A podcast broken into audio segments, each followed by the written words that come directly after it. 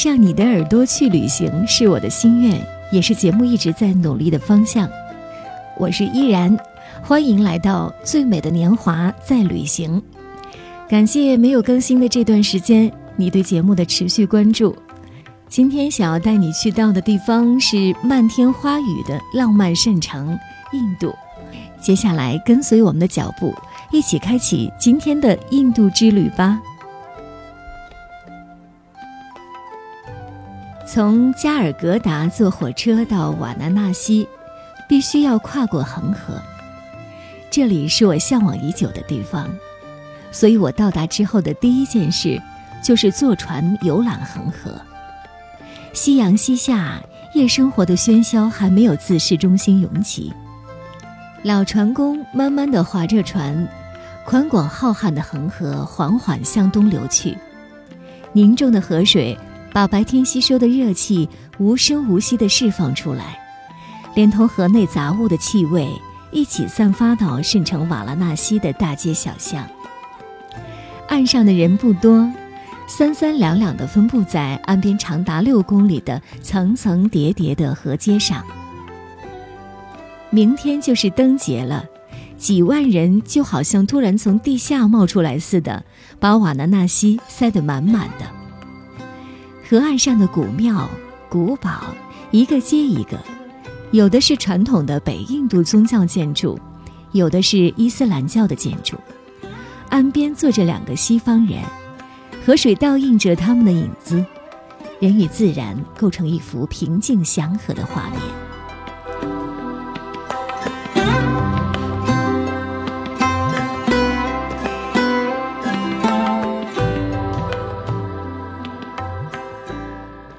小时候曾经看过一些电影，把天堂设计在河边，水的旁边有阶梯，天堂里的人在河水附近飘来飘去。就在此刻，我的眼前，古堡、圣河，还有朝圣者，这些元素弥漫在恒河氤氲的水汽里，让人飘飘然如临梦境一般。这里无疑是印度最梦幻的城市。马克吐温说：“此地整座城市就像一个大教堂，是一个宗教的蜂巢，每一个风眼都是一座寺庙。”印度教是一个非常善于造神的宗教，就像《西游记》里的孙悟空一样。印度教中也有一个哈努曼，在瓦拉纳西到处都可以见到神龛神像。据说瓦拉纳西有三十三亿个神，数量多得犹如恒河里的沙子。在瓦纳纳西生活的人分为几类不同的人群，他们中有虔诚的印度教徒，有伊斯兰教徒。还有很多长期居住于此的外国游客。印度教徒相信此处的恒河之水能够洗净自己的罪孽，使灵魂获得超脱，所以在印度教徒的一生中，一定要到这里走一遭，用瓦纳纳西的恒河水洗净自己的罪孽。每年都有数百万印度教徒在恒河边洗礼。太阳升起的时候，场面最为壮观。为了方便教徒洗礼，历代王朝陆续在河边上修建起河坛，也就是一层层的石头台阶，一直通向河边。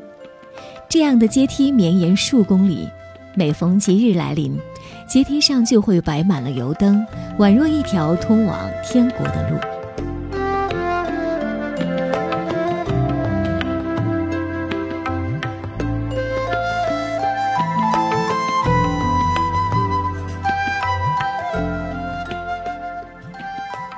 到达瓦纳纳西的第二天，我很早便来到河边看著名的恒河沉浴。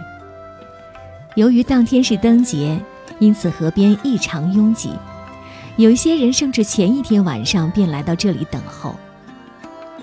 在靠近中央河潭的地方，我以为自己碰到了印度的丐帮，眼前绵延上千米的乞讨队伍人头攒动，他们当中的大部分人。都端着一个银色的不锈钢盘子，来洗礼的人则把从家乡带来的米撒在这些乞讨者手中的盘子里，那洁白的米粒敲打在盘子上，哗哗作响，成百上千的盘子一起发出这种声音。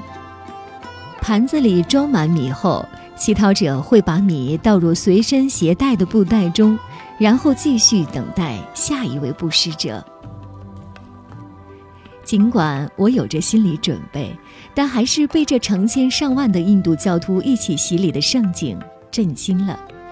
太阳刚刚升起，虔诚的印度教徒将恒河水捧过头顶，让水顺着手臂的缝隙缓缓浇在头上。也有人用精致的水壶代替双手取水，这才是真正的醍醐灌顶吧。霎时间，恒河边的气氛变得虔诚而宁静，让我这个局外人也不免感到有些荡气回肠。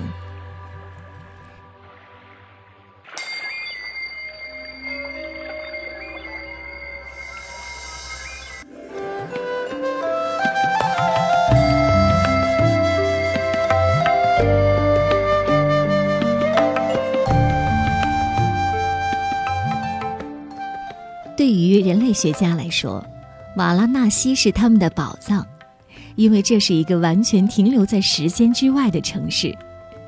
两千六百年过去了，经历了朝代更替、战火洗礼，这里的宗教生活和文化生活几乎没有发生改变。城内的人依旧做着当年人们做过的事情，就像是从古代保存至今的活化石。在印度。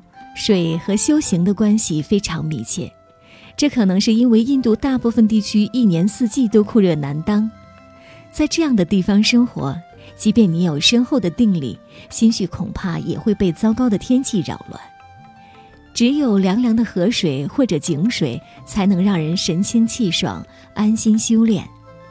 所以人们便将水的功能神化，认为只要有水的洗礼，就可以消除罪孽。达到修行的目的。